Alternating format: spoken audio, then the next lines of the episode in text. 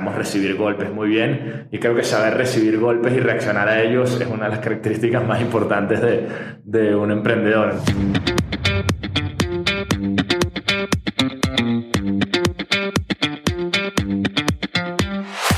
Hola, soy Alex Galvez y esto es Fundadores, el podcast donde me dedico a tener conversaciones con fundadores de startups latinoamericanas para deconstruir sus experiencias, su historia, sus errores y sus aciertos, y así encontrar los aprendizajes y herramientas que tú puedes aplicar en tu día a día. Bienvenido. En esta ocasión estoy con Ignacio Martínez, CEO y fundador de Alana, una aplicación que ayuda a meseros, cocineros y personas en retail a conseguir trabajo y a formar un plan de carrera. Por otro lado, ayuda a este tipo de empresas a contratar personas que hagan buen fit con la empresa y así reducir su rotación. En 2019 pasaron por la famosa aceleradora de Silicon Valley Y Combinator, lo que les ha ayudado a ser más ambiciosos y a repensar su estrategia para buscar cómo agregarle más valor a sus usuarios. Espero que disfruten esta plática tanto como yo. Ignacio, bienvenido a Fundadores. Gracias, Alex. Me gustaría empezar preguntando, ¿cómo empezó tu carrera como emprendedor? Mira, yo tenía 22 años en esa época, yo estaba trabajando en una, estrategia en una cadena de farmacias. Y no sé por qué yo desde chiquito siempre quería montar mi propia empresa. Y creo que no, no es algo que le recomendaría a la gente salir a montar una empresa solo por querer montar una empresa, pero digamos, esa fue mi motivación a los 22. Me acuerdo que estaba desde que empecé a trabajar, quería ya salir a hacer algo y, y se abrió una oportunidad particular eh, para montar una empresa de comedores industriales en una ciudad industrial en Venezuela que se llamaba Charallave. Y, y nada, brinqué en esa oportunidad, renuncié y salí a empezar a, a montar esta empresa. ¿no? Qué interesante. ¿Y cómo le hiciste en esta empresa, Seralco, para elegir a tus socios, a tus cofundadores? Sí, mira, yo no sabía nada de la industria de alimentos, no sabía nada de la vida probablemente en ese momento, eh, más que tener las ganas de querer hacer esto. Entonces tenía un buen amigo que era chef y entonces eso se me hizo que era buena idea tener un chef en el equipo y otro amigo que... Eh, más como de operaciones, estaba también recién graduado de la universidad, ninguno de nosotros tenía experiencia, pero digamos, nos llevábamos bien y, y teníamos ganas de hacer eso juntos. Y yo había conseguido simplemente un cliente que sabíamos que tenía esa necesidad, un cliente bastante grande industrial, y dijimos, ese es un punto de partida, ya con tener una persona que tiene esa necesidad, bueno, no una persona, una empresa bastante grande que, que, tiene esa necesidad, partimos de eso para montar la infraestructura que necesitábamos y después de ahí salir a crecer eh, a otros clientes. Y mm, no conocíamos la zona, no conocíamos más nadie que ese cliente, eh, llegamos a a contratar personas de la zona sin realmente saber dónde entrarle, en qué zona montar la fábrica, ese tipo de cosas, pero poco a poco fuimos tocando puertas y aprendiendo en el camino. Y esa empresa llegó a tener como, como 50 empleados, este, tenía una, eh, una pequeña capacidad de, como de distribución, logística, llegamos a tener cinco clientes industriales eh, bastante grandes. Y bueno, fue un aprendizaje eh, impresionante y te estoy contando todas las cosas como positivas, pero muy probablemente hubo muchas cosas más negativas que positivas en el proceso. ¿Y qué dificultades tuvieron?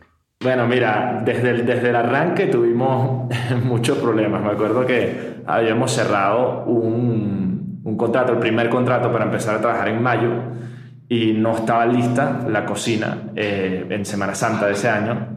Y mm, los, los obreros, o sea, los constructores de la obra, no querían trabajar en Semana Santa. Y les dijimos, no, no importa, te pagamos el doble, necesitamos que eso salga. Y dijeron, no, no queremos trabajar, vamos a tomar vacaciones.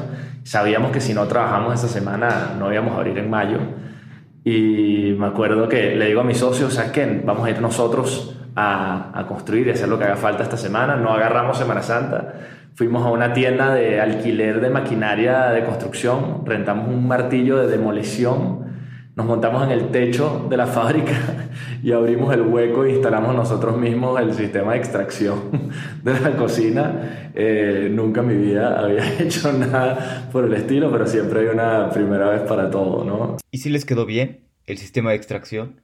Sí, le pedimos ayuda a, a un amigo de nosotros que es ingeniero. Eh, y a mi papá, que también sabe un poco de, de, ese tipo de cosas, nos echaron la manita un poco para, para, saber, pero al final sí, funcionó. Y bueno, obviamente ese negocio también mil complicaciones. En Venezuela en esa época empezó la, la hiperinflación, era un modelo de precios fijos, entonces al segundo mes de un contrato estábamos perdiendo dinero en los unit economics, empezaron unas nuevas leyes laborales súper complicadas, escasez de alimentos, mil cosas que hacían pues cada día más difícil operar eh, en el país y en esa industria en particular. Tuvimos muchísima suerte, básicamente nos dimos cuenta que estábamos en la industria equivocada, en el país equivocado, muchas cosas mal, que la verdad estábamos muy jóvenes con la vida por delante y decidimos vender la empresa y mágicamente en dos semanas desde que decidimos vender la empresa conseguimos un comprador, vendimos eso y a la próxima aventura, básicamente. Y decidiste volver a emprender en la misma industria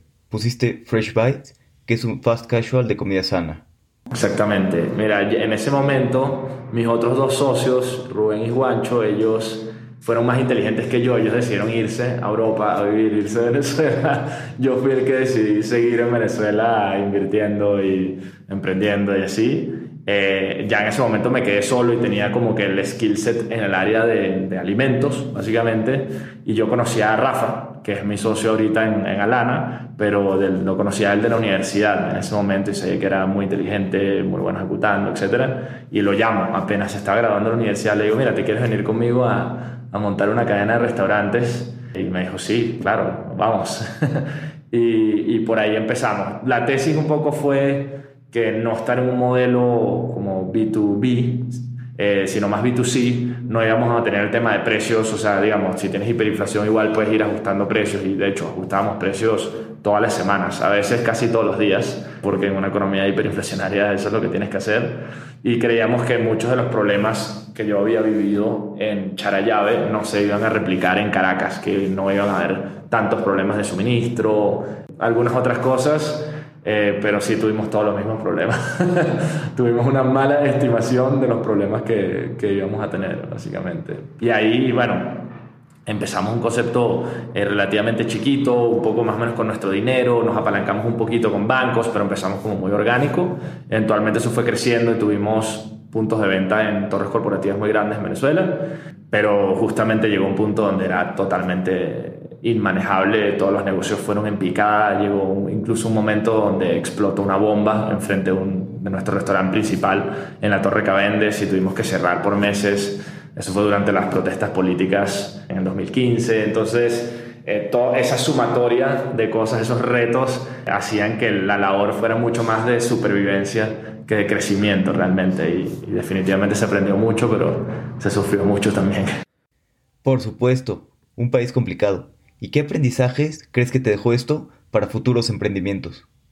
Mira, eso básicamente sentó una, una base muy sólida de, literal de piel de cocodrilo, piel de rinoceronte, como lo quieras ver. Eh, ya cuando tienes tantos, tantos temas como que te explota una bomba, hiperinflación, temas de regulación laboral súper estricta, escasez de alimentos, mil cosas. Siento que casi que cualquier cosa negativa que pueda pasar en negocios hoy en día lo podemos tomar en frío, eh, analizarlo, ver cómo lo vamos a resolver y emocionalmente llevarlo muy, muy bien. Creo que somos muy prácticos, creo que sabemos recibir golpes muy bien y creo que saber recibir golpes y reaccionar a ellos es una de las características más importantes de, de un emprendedor. Entonces, es uno de los aprendizajes principales y definitivamente cometimos tantos errores y novatadas desde el punto de vista de cómo analizar una oportunidad de negocio, cómo estructurar un proceso, cómo contratar, o sea, todo ese tipo de cosas en esos primeros dos negocios que ahorita siento que en, en Alana, nuestra empresa, ahorita lo podemos hacer por lo menos un poquito mejor, ¿no? Sí, y después de esto hiciste un MBA, te despejaste un tiempo y acabando decidiste volver a emprender. ¿Por qué decidiste cambiar de país y cómo fue que acabaste en México?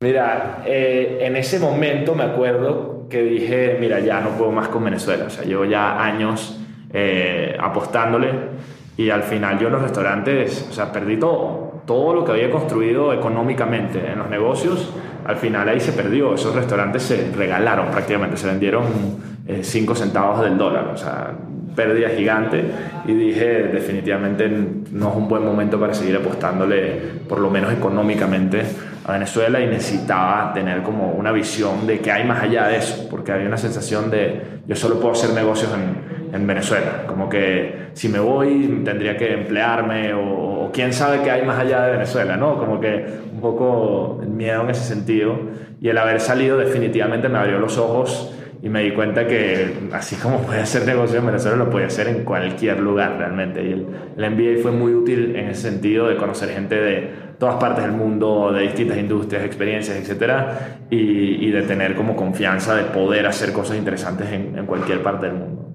Al final, yo durante el MBA hice una pasantía en Boston Consulting Group en México y eso fue lo que me llevó a México originalmente. Realmente ahí fue donde empecé a conocer el mercado, la gente, etcétera. Me di cuenta de lo grande e interesante que era el mercado mexicano y conocí gente muy interesante, inteligente en México a través de BCG básicamente. Y aunque sabía que yo no quería ser consultor y que no iba a, a, a volver a trabajar ahí, sin duda fue una plataforma muy interesante para, entender y entrarle al mercado mexicano eh, después. ¿no? Nos, nosotros durante los restaurantes entendimos muy bien la, problemática de retención y reclutamiento que hay en la industria restaurantera, hotelera, de retail, etc. Y ese fue como la, base teórica y práctica de, lo que hacemos hoy en día. es un problema que entendimos muy bien de primera mano nosotros al ser restauranteros y que realmente nos empezó a obsesionar y apasionar y que hoy en día estamos súper dedicados a resolverla a través de tecnología y, y, varias otras maneras. Claro, ya entendiste el problema completamente. Y cuéntame de los comienzos de Alana. ¿Cómo decidieron qué problema iban a atacar? Los primeros clientes, el primer paso que dieron. Sí, sí, no, buenísimo. Al, al, ni siquiera sabíamos en qué país íbamos a lanzar al principio, como que estábamos entre Colombia y México y cosas así. El equipo todavía no lo teníamos tan, tan claro, como que yo conocía a Rafa y Daniel y habíamos hecho cosas juntos, pero no estaba clarísimo que ese fuera el equipo. Me acuerdo que durante mi segundo año del MBA sí tuvimos una llamada, porque ni siquiera estábamos todos en el mismo lugar, larguísima, donde ahí fue que nos comprometimos y dijimos, sí, va, nos vamos a dedicar a resolver este problema básicamente y lo vamos a hacer en México, porque, digamos, yo había conocido ese mercado, etcétera. Entonces, ese fue como que el momento donde dijimos, vamos a dedicarle seriamente a entender este mercado, etcétera. Y yo empecé a, a viajar a México eh, casi que todos los meses o cada mes y medio, a hablar con usuarios, clientes, posibles inversionistas, cosas así. Me acuerdo que nuestro primer cliente, uno de los socios de BCG México, eh, cuando le dije que no iba a volver a BCG, eh, se llama Javier Romero, ya no, ya no está en, en BCG de hecho, pero me dijo, o sea, que, que, valiente eres, que no tomaste esta oferta de trabajo cuando tienes student loans, tal, todo ese tipo de cosas. O sea, me parece realmente admirable lo que estás haciendo y te quiero ayudar a que te vaya muy bien en tu empresa. Y me dijo, te quiero presentar inversionistas, clientes, cosas así. Entonces, nuestro primer cliente, que fue grupo MIT, nos presentó Javier, básicamente. Y ahí no teníamos nada, no teníamos productos, estábamos vendiendo humo y promesas, básicamente. Y, entramos ahí, nos encontramos con, eh, con Ana, la directora de recursos humanos, que nos recibió muy bien y nos ayudó a entender más la industria. Y, y literalmente fue así, o sea, gente muy buena, eh, amigos, gente que creyó en nosotros, nos abrió las puertas y eso fue lo que nos ayudó realmente a empezar a conocer este, nuestro cliente, nuestro usuario. Yo creo que entramos al mercado con un entendimiento muy claro de cuál era el problema y un entendimiento muy malo de cuál debería ser la solución. Este, y eso no necesariamente está mal, ¿no? Eso, eso puede funcionar también si eres rápido, ágil y, y estás dispuesto a iterar mucho. Siento que al principio fuimos un poco lentos, eso es, te estoy hablando, principios del 2018, algo así. Eh, siento que en lo que ha progresado la empresa hemos aprendido lo valioso que es el, el ser ágil, iterar muy rápido y cada vez nuestros ciclos de, de innovación pues son mucho, mucho más rápidos, ¿no? Claro. Oye, y cambiando un poquito más de tema y metiéndonos al problema que resuelven, que es la contratación y retención para restaurantes y empresas que se dedican a retail. ¿Cómo fue aquí que buscaron la solución al problema? ¿Era una igual para todos, diferente para cada empresa? ¿Qué fue lo que hicieron? Mira, eh, es muy difícil estandarizar eh, algo así, eso nos hemos dado cuenta y hemos brincado de clientes chiquitos a medianos, a grandes, etc. Entonces, hay, hay una problemática un poco distinta eh, para cada uno. Lo que nos dimos cuenta es que fundamentalmente hay algo errado en cómo funciona la industria. Más que una solución específica para ver cómo el reclutamiento es más rápido, eso realmente no va a cambiar la industria, no va a ser un game changer, etc. Ya existen plataformas de machine learning, uno de video interviews, otras distintas cositas que son como plugins al proceso que existe hoy en día y sigue siendo un proceso ineficiente, un proceso de muy alta rotación, etc. ¿no? Entonces, realmente lo que entendimos es que esta es una industria que funciona como una industria de commodities cuando no debería de serlo, ¿no? O sea, este es un mercado eh, laboral, un labor market, que básicamente funciona como un commodity. Una empresa dice, yo pago 300 dólares al mes o 6 mil pesos al mes por X puesto, un garrotero, un mesero o algo así, y puedes conseguir a alguien buenísimo por esa cantidad de dinero o alguien que no hace fit o vive muy lejos o que realmente no hace mucho sentido. Y la empresa no tiene capacidad de entender o de, o de, o de pagar por talento porque no tiene información valiosa sobre esas personas, no tiene cómo entender a quién debería estar contratando, cómo retener a esas personas, etcétera, si no se trata literalmente como un commodity. Entonces, Alana, la verdad se ha dado la tarea a ver cómo cerramos ese ciclo, cómo deja de funcionar como un commodity, cómo le damos una oportunidad a las personas a diferenciarse dentro del mercado, no hacer un mesero más o un currículum más sino realmente a desarrollar una carrera, que existen muy pocas plataformas que hoy en día le permiten a una persona de 19 años con limitadas oportunidades educativas y de experiencia a entender cuál es el camino que va a maximizar su satisfacción, sus ingresos económicos, su bienestar, eh, que, que encaje con su personalidad, sus ambiciones. ¿Y cómo le haces para diferenciarte y no ser una plataforma más? Veo que han evolucionado de ver a los restaurantes como clientes ahora fijarse en el usuario final, la persona que consigue el trabajo, como clientes también. Sí, 100%. Entonces, el, cliente también eh, es nuestro aliado en este proceso de alguna manera y si bien es, cliente porque le estamos ayudando a conseguir personas, nos dimos cuenta que nuestro gran cliente, nuestro usuario, es la persona que está buscando oportunidades en México. Entonces, digamos, hay decenas de millones de personas que trabajan en estas industrias en México. Eh, y, hay una misconcepción de, de, la industria de no, es que todos son irresponsables o es un relajo o no llegan a la entrevista o cosas así. Y si bien algunos de esos casos pueden ser ciertos, hay una buena parte que también es muy trabajadora, que se transporta dos horas todos los días de ida y de venida para llegar, que trabaja hasta la una de la mañana, que lo hace para pagarle el colegio a sus hijos, etc. Hay gente muy buena, muy trabajadora, que no necesariamente ha tenido las mismas oportunidades que todos los demás y, eso fue algo que, que, nos dimos cuenta porque cuando hablábamos con nuestros usuarios, de repente veíamos unos que sí, que no pelaban, no contestaban, no iban a la entrevista, pero habían otros que nos decían y nos transmitían sus ganas de trabajar, de crecer, de aprender, de todo este tipo de cosas. Dijimos, qué padre sería, qué cool sería un negocio que lo estuviésemos orientando hacia ese 20, 30, 40% de este sector que en verdad le quiere echar muchísimas ganas y que el sistema está tan como roto que no les permite hacer eso. Entonces, ¿Qué hemos visto? Nosotros podemos simplemente preguntarle a alguien qué quieres ser.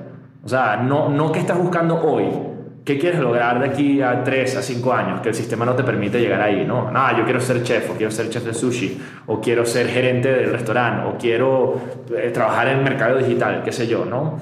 Y qué dentro de nuestro universo le podemos dar a esa persona para que él llegue a eso. Uno, obvio, es oportunidades de trabajo, ¿no? Es, ah, tú quieres ser chef. Bueno, te recomendamos entonces que entrenes en este restaurante que tiene muy buena reputación y te va a dar esa como calle que necesitas inicial y esa reputación para después ir creciendo. O, eh, mira, te recomendamos este curso con algunos partners nuestros para que aprendas estas habilidades que necesitas para eventualmente ser chef de sushi, por decirte algo. Incluso estamos hasta dándoles préstamos a las personas ahorita como préstamos para que puedan resolver una emergencia o cosas así, pero eventualmente para que puedan financiar esa, esa educación, no, no, necesariamente educación formal, sino educación más técnica que te da esas habilidades que necesitas para llegar a esa ambición y a esos objetivos. Entonces, realmente eso es lo que queremos ser, queremos ser el aliado de esa persona que básicamente necesita y quiere llegar a esas metas que se ha propuesto y que necesita de alguien que lo ayude a conseguir esas oportunidades para crecer y descubrieron este nuevo enfoque gracias a escuchar al usuario. Se dice fácil escuchar al usuario, pero muchas veces no lo es tanto. ¿Cómo fue ustedes que, retomaron el, el escuchar al usuario?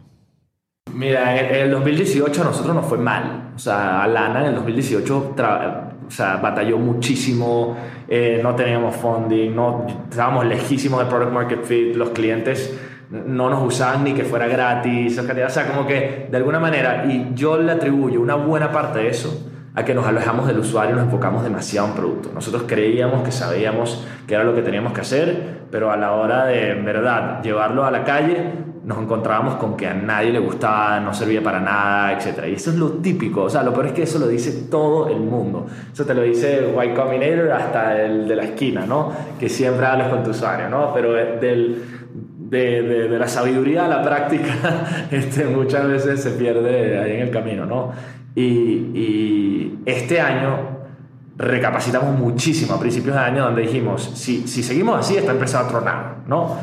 O, hay que hacer cambios radicales eh, o, o, dediquémonos a otra cosa, ¿no? Y entonces decidimos hacer cambios radicales y decidimos Casi que juramos nunca alejarnos más del usuario y cada vez que tenemos la oportunidad de hacer algo, aunque no sea escalable, de invitar usuarios a la oficina, de hacer un focus group, de salir a hablar con ellos en la calle, de ir a los restaurantes. Por lo menos mi socio Rafa acaba de visitar a casi todos los restaurantes, no solo hablar con el, director de RH, sino literalmente ir restaurante por restaurante, hablarles de los nuevos servicios que estamos ofreciendo a cada una de las personas en la plataforma. Estamos hablando de hablar con miles de personas, literalmente. Y realmente es viéndole la cara, ver cómo te contesta, las preguntas que te hace, ese tipo de cosas es lo que realmente te abre la mente y dice, wow, qué ganas que Pedro iría a todas las entrevistas que le pongamos, si le pedimos que nos mande esta información, nos manda rapidísimo. O sea, como que te das cuenta del esfuerzo que haría por, por querer crecer y eso es realmente lo que nos inspiró a, a hacer esto. Fue realmente conocer a muchas personas en nuestro sistema de usuarios que ya tenemos más de 60.000 personas, hablar con ellos, no solo ver el numerito en el panel de KPIs, sino realmente saber más de ellos personalmente, de qué quieren conversar con ellos, fue lo que, lo que nos abrió la mente y nos, nos ayudó a llegar a esto. Claro, ver a los usuarios no solo como un número. También mencionaste que casi se quedaron sin funding. Por supuesto que las empresas se constituyen de todo el equipo, pero a final de cuentas es el CEO en quien recae toda la responsabilidad y la presión. ¿Cómo lidias con esta presión por ejemplo, los días que ni siquiera te quieres levantar de lo complicado que ha sido? Mira, te, te, soy muy, muy transparente. En diciembre del año pasado no solo nos quedamos sin fondos, es que nos fuimos al negativo. Estuvimos con menos 30 mil dólares, una cosa así. Y, obviamente dejamos de cobrar salario por no sé cuántos meses. Los founders eh, tuvimos que incluso dejar ir a muchas personas que no, no teníamos cómo pagarles. Y fue un, momento durísimo. Yo no soy mucho enfermarme. Me acuerdo que en esa época a mí me dio un bajón durísimo. Estuve una semana de cama prácticamente en las navidades. Definitivamente eh, las dos cosas fundamentales para poder superar eso eran tener un equipo de fundadores con muchísima confianza que creyéramos en nosotros, o sea, como que mutuamente en nosotros mismos y, en la visión y en lo que estamos tratando de resolver, definitivamente fuimos una roca de apoyo mutua eh, nosotros tres. Y la otra cosa que aprendí que antes no sabía hacer bien era hablar. O sea, literal, si, si estás mal, si te preocupas, si no tienes lana, si todo este tipo de cosas, no te la tienes que guardar adentro, ¿no? Uno a veces quiere dar la sensación afuera de que todo está espectacular y que a la empresa le va buenísimo y que ganas mucho dinero, quién sabe qué, ¿no? Como que historias que le cuentas a, a, la sociedad y, muchas veces lo que necesitas es poder decir la verdad y decir cómo te sientes y hablarlo con las personas a las cuales le tienes confianza. Y siento que fue liberante para mí, en verdad, poder compartir y decir, wow, le estoy sufriendo durísimo, esto está muy complicado en muchos sentidos, personales, financieros, de negocios, etc. Y, contar con ese apoyo me ayudó mucho a, rebotar y a decir, va, no se acaba el mundo aquí, todavía hay muchas cosas positivas que hemos hecho, eh, vamos a trazar un nuevo plan y vamos a trazarnos metas objetivas. Y otra cosa que nos ayudó es decir, vamos a lograr A, B y C, de aquí a cuatro o cinco meses. Si no lo logramos, definitivamente o no es el producto, o no es el mercado, o no es el equipo, eh, a algo le podremos echar la culpa de por qué esto no funcionó. Pero si lo logramos, entonces va, recuperamos nuestro, nuestra inercia, nuestro momentum y, y, seguimos adelante tratando de resolver este problema. Y, y, eso fue lo que hicimos. En enero básicamente dijimos qué es lo que queremos lograr y, vamos a volver a lo básico, vamos a seguir en contacto con el usuario. Hicimos eso y, y los primeros tres meses del 2019 nos fue súper bien también que levantamos un seed round con Dila Capital en marzo, eso después quedamos en Y Combinator, etcétera, etcétera, y eh, muchísimos usuarios, crecimiento, clientes, tal, y, te das cuenta que, que, es un efecto como bola nieve de, de, momentum que vas agarrando, pero sí hubo un momento donde estuvimos muy cerca de, de tirar la toalla, ¿no? Y hablando un poquito de la aceleradora, Y Combinator, ¿cómo fue su paso por allá? ¿Qué aprendizajes les dejó? Mira, no, increíble. ¿no? De hecho, quedamos a la segunda vez que aplicamos. Aplicamos el año pasado, en diciembre, justo en ese mes terrible. Sumémosle a la lista de cosas negativas de diciembre el no haber quedado en Y Combinator, que, que de hecho no, es menos grave que muchas de las otras cosas. Pero el paso por Y Combinator estuvo impresionante, ¿no? Uno, en la comunidad de founders, tanto de alumni como de los de nuestro batch, es espectacular. gente realmente eh, interesante, inteligente, muy ambiciosa. O sea, te das cuenta que hay un nivel muy, muy alto y que la vara está trazada muy alta para poder entrar. Entonces, eh, es un network increíble y más que un network, amistades eh, increíbles, ¿no? Lo segundo, probablemente los socios, o sea, los partners, nosotros tuvimos la, la fortuna que nos tocó Michael Seidel como nuestro group partner, es un crack, literalmente, inteligentísimo, etc. Y creo que él eh, transmite mucho la ethos de Y Combinator, que es un poco transparencia absoluta, es como no bullshit, básicamente, ¿no? Dice exactamente las cosas como las piensa, no tiene ningún problema en decirte que lo que estás haciendo es una estupidez y tampoco tiene ningún tipo de ofensa si decides hacer lo contrario. O sea, es, es muy de vamos a decirnos las cosas como son y vamos a dejar a la gente que tiene que tomar las decisiones hacerlo. Y creo que eso genera un, un, ambiente de trabajo ultra, ultra productivo, básicamente. Y tercero, creo que el network más allá de Y Combinator, que como que se le suma de eh, inversionistas, de prensa, de otros startups, cosas así, ayuda muchísimo en, otros aspectos. ¿no? Creo que solo el simple hecho de haber estado en Y Combinator hace que eso nos ayude a, a contratar a mejores personas. Siento que personas mejores y más inteligentes se nos están acercando a consecuencia eh, de haber estado en Y Combinator. Eso no necesariamente significa que ahora la empresa sea mejor empresa en sí, pero sin duda nos pone un poquito más en el mapa y, y nos ayuda a conseguir gente muy buena, que, que, eso al final es de las cosas más importantes para ser exitoso. ¿no? Y hablando un poquito de ese tema, del talento, ¿cómo le das para conseguir y contratar a las mejores personas y que ahora trabajen para Lana y no en otro lado? Sí, no, eso, eso es, es, un tema interesantísimo. A ver, me declaro relativamente ignorante, si bien estaba entrevistando y contratando gente ya durante, durante mucho tiempo, no, no le he podido conseguir la ciencia exacta a eso. Yo diría que todavía tiene un componente de arte muy, muy importante. Yo creo que tenemos a nuestro favor, que tenemos una misión espectacular. Eh, que nuestra misión es literalmente dar oportunidades y nos basamos en eso, en realmente ayudar a personas darles oportunidades y ver si las aprovechan. Creo que hay pocas misiones que sean tan, tan atractivas y eso ha sido uno de los componentes eh, más importantes de, de, atracción de talento. Otro, y sonará un poco cliché o lo que sea, pero creo que nuestra cultura es espectacular, es súper, súper abierta, tanto o sea, en plan de que también nos decimos las cosas con demasiada claridad, nos echamos bromas sin ningún tipo de, rencor o lo que sea, más bien es, es como una amistad muy, muy fuerte eh, todo el equipo y creo que eso se comunica también más allá de las paredes de la oficina y creo que nuestros empleados o nuestro equipo eh, realmente son los primeros embajadores de Alana a los demás. Son los primeros que le quieren decir a su amigo, te tienes que venir a trabajar a Alana, está demasiado cool lo que estamos haciendo, está demasiado cool el ambiente, es demasiado dinámico, estamos cambiando todo cada dos semanas. O sea, creo que eso ha sido nuestra, nuestras dos cosas que, que nos han hecho. Eh, y la tercera probablemente Y Combinator, pero yo diría, uno, una misión increíble. Dos, nuestro equipo son nuestros embajadores. Y tercero, un poquito el prestigio de Combinator, que ya la gente se nos acerca a nosotros eh, más que nosotros tener que salir a, a, buscar tanto. Y hablando de la misión, ¿sigue siendo la misma desde que empezaron la empresa? ¿Ha ido evolucionando o cómo ha sido?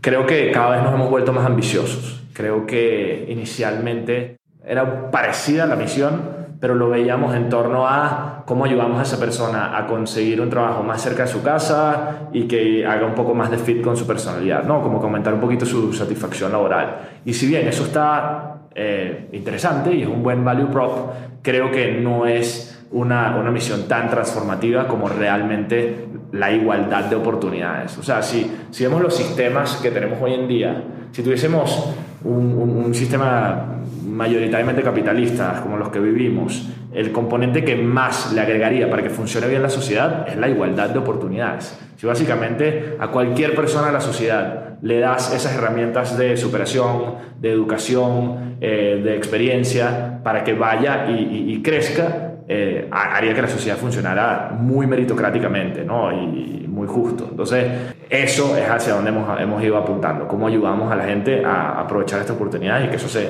se traduzca a no solo ingresos económicos, sino, sino todos los otros aspectos que conlleva ese, ese progreso de, de las personas. ¿no? Entonces, ¿cómo ha cambiado? Se ha vuelto cada vez mucho más ambicioso. No solo en tamaño, sino en el impacto unitario que hagamos. O sea, no solo vamos a llegarle a decenas de millones de personas. Yo creo que siempre hemos tenido la idea de hacerlo, pero es cómo tocamos a esa decena de millones de personas. Es un toque muy superficial, un toque muy profundo. ¿no? Entonces, si hoy en día nos dices, ¿quieres hacer algo superficial con 100.000 personas? ¿O quieres hacer algo profundo con 1.000? La respuesta sería que preferimos hacer una misión más profunda con 1.000. Y ahorita, viendo un poquito hacia atrás, ¿cuáles crees que fueron las cosas que hicieron muy bien desde el principio?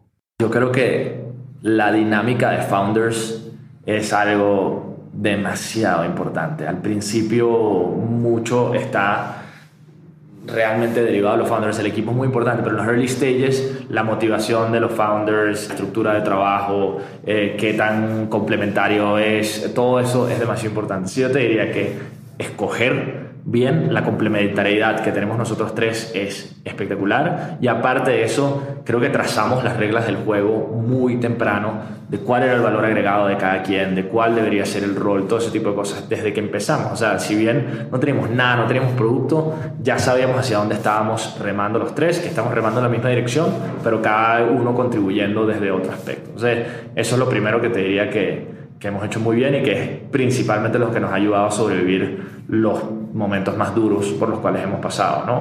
Y lo segundo, probablemente creo que hemos sido muy cautelosos en, temas de contratación. Diría que hay muy, muy pocas contrataciones que hayamos dicho eh, que hemos hecho mal. Okay, creo que por lo general hemos sido hemos errado de ser lentos en la parte de, contratación, pero creo que eso es al final positivo, porque esas primeras contrataciones son las que determinan el ritmo de trabajo, la cultura, eh, los valores, todo eso. Porque los valores no es que yo diga, ah, los valores son, somos transparentes y somos honestos y somos whatever. No, o sea, los valores es cómo convivimos como equipo, qué tan productivos somos, todo eso, y eso no es solo los founders, eso es ese equipo inicial esté haciendo lo que esté haciendo, o sea, que esté hablando por teléfono con el usuario, o esté echando código, o esté haciendo lo que esté haciendo. Entonces, eso diría yo que, que, es algo importante y, y, probablemente fuimos muy lean al principio, por lo menos al principio sí es muy, muy importante ser bastante, bastante responsable con el dinero. Al final, una cosa que aprendimos en Y Combinator fue realmente los startups están en modo supervivencia durante mucho tiempo hasta que hay algo que hace clic, ¿no? Eh, y entonces tú lo único que tienes que hacer prácticamente cuando estás early es comprarte vida y probar suficientes cosas como para llegar a ese punto donde haces clic, ¿no? Si te quemas todo el dinero en tres meses, nunca vas a llegar a ese clic, ¿no? De repente, si hubieses durado nueve meses y esos nueve meses de iteración llegabas a lo que hacía clic, entonces esa es como un poquito la fórmula, ¿no? Y, y ese clic a veces suena que es algo de la noche a la mañana, tampoco es tan así, lo estoy exagerando un poquito, pero, pero la, la, austeridad o la responsabilidad económica creo que es algo que recomiendo ampliamente a, a los early stage startups. ¿Y qué harías distinto si volvieras a empezar? Sería muchísimo menos cuidadoso, muchísimo menos cuidadoso. Creo que pecamos, y eso es otra cosa que aprendimos en Y Combinator, que es, ahorita no importa si rompes cosas, es que no tienes nada que perder. Si apenas estás construyendo algo de cero, no eres una empresa de 5 billones de dólares que si haces algo mal le vas a perder el dinero a millones de personas o el trabajo, cosas así. Ahorita literalmente estás, eres nada, eres nada. Entonces, al ser nada, no tienes que estar cuidándote de qué haces, qué no haces, de, restricciones, de procesos. Entonces, antes eh, analizábamos un mes eh, financieramente, con los abogados, con producto, con mil cosas. Nos tardamos dos meses en hacer un deployment de una tontería. Hoy en día, el tema que te conté de los préstamos, desde el día que se nos ocurrió hasta el día que dimos el primer préstamo, transcurrieron dos semanas, literalmente. Esas dos semanas hicimos todas las averiguaciones legales que necesitábamos hacer. Sabíamos que habían cosas que íbamos a hacer en producto y cosas que no íbamos a poder llegar a hacer en dos semanas y dijimos, no importa, no lo hacemos en producto, las hacemos manual, etc. No, al final todas tus decisiones las puedes validar de si funcionaron o no es echándolas a la realidad y probándolas. Entonces, el concepto de MVP no solo es el primer producto que lanzas, el concepto de MVP es para todo lo que hagas en el startup. Es un nuevo proceso que quieras hacer, un nuevo productico, cualquier cosa. Entonces, pensar en esa mentalidad de MVPs constantes es algo que haría. Hoy en día estoy seguro que vamos a ser más exitosos con la dinámica de trabajo que tenemos de agilidad, de iteración, de lo que teníamos al principio, donde nuestros ciclos de innovación eran de dos, tres meses. Buenísimo. Bueno, vamos a pasar a mi parte favorita, que es la serie de preguntas rápidas. Yo te hago una pregunta y tú contestas en 60 segundos o menos. ¿Cómo suena eso? Ok, va, sounds good. ¿Cuál es tu libro favorito o aquel que más ha impactado tu vida? Eh, más tipo novela es Fall of Giants de Ken Follett. Es espectacular, es una historia novelada. Creo que aprendes muchísimo, eh, no es de negocios para nada, pero creo que si aprendes de la vida un poco, perspectivas, eh, dinámica social, distintas cosas, historias. Me encantó, súper bueno, larguísimo, pero súper recomendado. Y de negocios, uno de los más recientes se llama High Growth Handbook de Elad Gill. lo bueno de ese es que no te lo tienes que leer de principio a fin tiene un índice muy bueno, es casi que como una enciclopedia novela, no sé ni cómo describirlo, pero entrevistan a pura gente mega, mega buena, eh, a Mark Andreessen, a Jeff Bezos, a qué sé yo, o sea, pura gente muy buena sobre temas súper relevantes para emprendedores y fundadores que estén en la etapa como seed. Básicamente, seed sería si es ultra early, no es tan útil. Ya cuando de repente tienes más de 10 empleados, has levantado una ronda, ya tienes un producto más o menos ahí, ese te lo tienes que leer, básicamente. ¿okay? ¿Hay alguna quote o un moto con el que te identifiques y te gusta vivir tu vida? Opero mucho bajo la, idea de meritocracia de que todo el mundo se merece una oportunidad y luego de tener una oportunidad ya tus acciones determinan si te mereces la, la segunda o no. ¿okay? Entonces, más que un quote es eso, creo que creo mucho en las oportunidades y en la meritocracia. En los últimos cinco años, ¿qué hábito o creencia has cambiado que ha mejorado drásticamente tu vida? Volvería al tema de, apertura eh, de comunicación, de reconocer los errores, los fracasos, de cuando estás mal, poder decirlo y no tener una pantalla de que todo está muy bien. Creo que esa transparencia te da una, una claridad emocional que te ayuda a ser mucho mejor persona, empresario, compañero, ¿no? O sea, eso, eso diría yo que, que es lo más drástico. Y segundo, básicamente tratar de ser religioso con el ejercicio. O sea, literalmente si no hago ejercicio me enfermo. O sea, entonces, si bien hoy en día me estoy quedando hasta bastante tarde en la oficina, así sea que hago 20 minutos en la casa antes de acostarme a dormir, cosas así, porque creo que es siempre fundamental mantener ese balance. ¿no? ¿Hay alguna startup en especial que te guste usar y que creas que es una unfair advantage? Yo uso, uso todos los startups, literal. Este uso Rappi agresivamente, soy un usuario, o sea, es que la verdad es demasiado práctico lo que sea que necesite. Eh, a veces literal no he desayunado y de camino a la oficina pido el desayuno por Rappi y llega al mismo tiempo que yo a la oficina. Entonces me, me ayuda en mi, en mi, efectividad, mi eficiencia eh, mucho. Me encanta mucho lo que están haciendo las la fintechs también tengo Nubank, por ejemplo, o sea, temas de customer service y tal, que han innovado muchísimo, que también, o sea, casi que valoro cualquier cosa que haga que mi tiempo sea mm, valga más, que sea más eficiente, etcétera, y, siento que muchos de los startups están rompiendo sistemas tradicionales donde perdías demasiado tiempo y, el servicio era muy malo, ¿no? Imaginemos que estamos cinco años en el futuro. ¿Dónde te gustaría estar con Alana y qué te gustaría haber logrado? Sí, mira, en cinco años yo nos veo en, varios países de Latinoamérica, probablemente con millones o decenas de millones de usuarios. Me encantaría poder trazar una línea clara que en por lo menos 100.000 personas en Latinoamérica los, los hayamos ayudado a progresar económicamente versus lo que hubiese sido de su vida si no. ¿Okay? Casi como un, eh, un A-B testing donde tienes eh, la prueba y un grupo control nos gustaría pensar que más de 100.000 personas de aquí a 5 años el, grupo control, eh, aunque suene mal, no necesariamente va a haber progresado y se va a haber quedado atrapado en ese ciclo de alta rotación, de poco crecimiento económico, etcétera, y que nosotros habremos descifrado muy bien la fórmula de entre oportunidades laborales, educación, financiamiento, transporte y mejores servicios en general para estas personas, ayudar a Pedro, María, Juan, quien sea, que no tenía tantas oportunidades a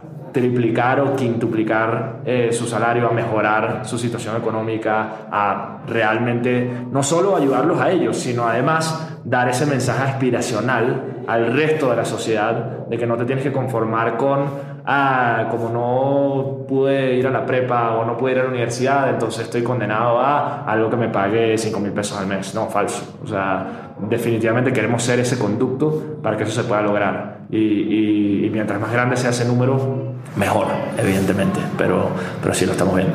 Eso es para los siguientes cinco años. ¿Y en los siguientes seis meses qué quieren lograr? Mira, en, los siguientes seis meses queremos hacer muy parecido a eso en una escala mucho más chiquita, ¿ok?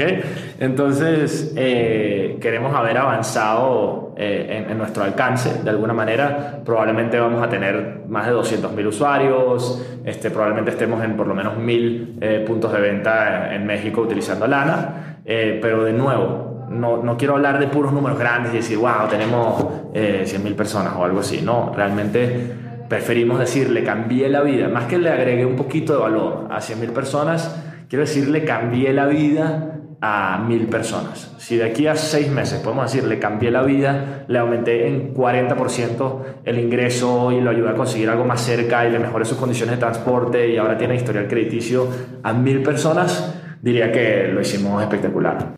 Claro, me encanta su visión. Ignacio, muchas gracias por tu tiempo. El tiempo es lo más valioso que tenemos. Siempre podemos hacer más dinero, pero no podemos hacer más tiempo. de acuerdo. Bueno, no, gracias a ti, Alex. Abrazo. Gran entrevista con Ignacio. Me quedo con su consejo de no tener miedo a romper las cosas y ser más arriesgado, sobre todo al principio. Si te gustó este capítulo, te invito a que te suscribas o a que escribas una reseña en Apple Podcast, Spotify o donde sea que escuches tu podcast. Si quieres proponer algún invitado o tienes cualquier cosa que decirme, solamente escríbeme a alex.fundadorespodcast.com. Hasta la próxima.